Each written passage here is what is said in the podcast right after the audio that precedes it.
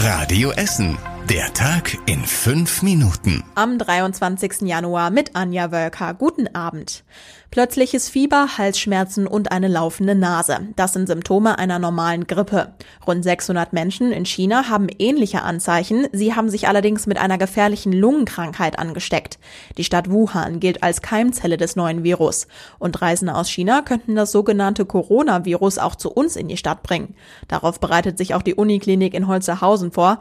Da gibt es eine spezielle Isolierstation. Wenn ein Patient mit den Symptomen in der Notaufnahme auftaucht und in China war, kommt er dorthin. Die Zimmer sind mit Luftschleusen ausgestattet, damit sich keiner anstecken kann. Außerdem tragen die Ärzte besonders große und effektive Schutzmasken und Spezialkleidung, die nach jedem Patienten gewechselt wird. Mit einem Schnelltest können die Experten nach ein paar Stunden sagen, ob es das Coronavirus ist oder eben eine normale Grippe. Bisher gibt es keine Medikamente gegen den Virus. Die Ärzte sagen aber, dass bis heute nur Ältere und Kranke in China an dem Virus gestorben sind. Die Ärzte am Uniklinikum sind deshalb so gut vorbereitet, weil sie seit den 80er Jahren zusammen mit Ärzten aus Wuhan an Hepatitis-Viren forschen. So bekommen sie gerade alle Informationen aus erster Hand. Auf der Alfredstraße in Rüttenscheid könnt ihr mit dem Auto normalerweise mit Tempo 50 fahren. Ab Anfang Februar geht es da aber nur etwas langsamer weiter, denn die Stadt testet dort Tempo 30. Der Straßenabschnitt ist aber relativ kurz. Es geht um 300 Meter zwischen der Bertholdstraße und der Volkwangstraße. Die Stadt will gucken, ob dadurch die Luft besser wird. Drei Wochen dauert der erste Test, danach soll es noch weitere geben.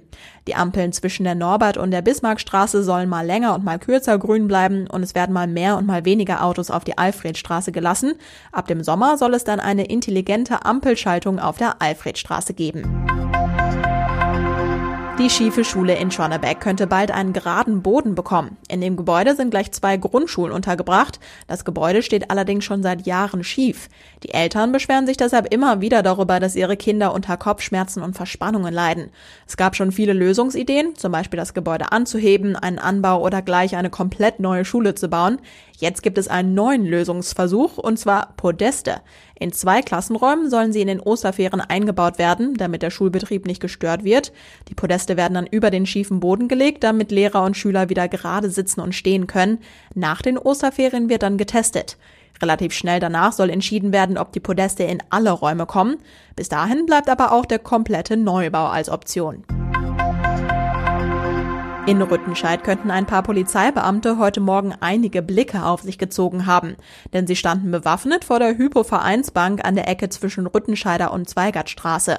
Das lässt erstmal Schlimmes erahnen, ist aber eher ein Ergebnis der Ermittlungsarbeit der Essener Polizei. Sie hatte Hinweise bekommen, dass dort eingebrochen werden soll, deshalb haben sie die Bank bewacht. Es ist aber kein Einbrecher aufgetaucht, hat uns die Polizei gesagt. Um 8 Uhr heute Morgen sind sie deshalb wieder abgezogen. Auf ein paar Straßen in unserer Stadt haben in Zukunft Fahrradfahrer Vorrang. Die Stadt will nämlich knapp 13 Kilometer Straßen bis Ende 2020 in Fahrradstraßen umbauen. Die Radfahrer können dann in der Mitte der Spur fahren, Autofahrer müssen beim Überholen dann auf die Gegenspur ausweichen. Der Ausbau war heute auch Thema im Bau- und Verkehrsausschuss. Die Politiker hatten einen bestimmten Punkt in den ersten Plänen kritisiert. Für die neuen Fahrradstraßen sollen weniger Parkplätze wegfallen als zuerst geplant. Schon im Frühjahr werden die Straßen zwischen dem Südviertel Holsterhausen und Frohnhausen gekennzeichnet. Dann wird auch die Witteringstraße zur Einbahnstraße. Zum Schluss gibt es wohl noch gute Nachrichten für Kinofans, denn die Lichtburg in der Innenstadt könnte bald neue Kinosessel bekommen.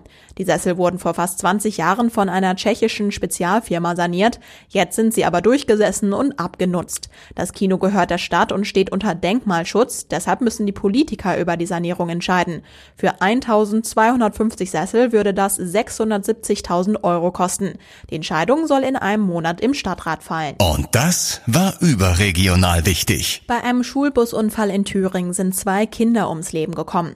20 weitere Kinder und der Busfahrer wurden verletzt. Ursache ist wohl eine glatte Straße.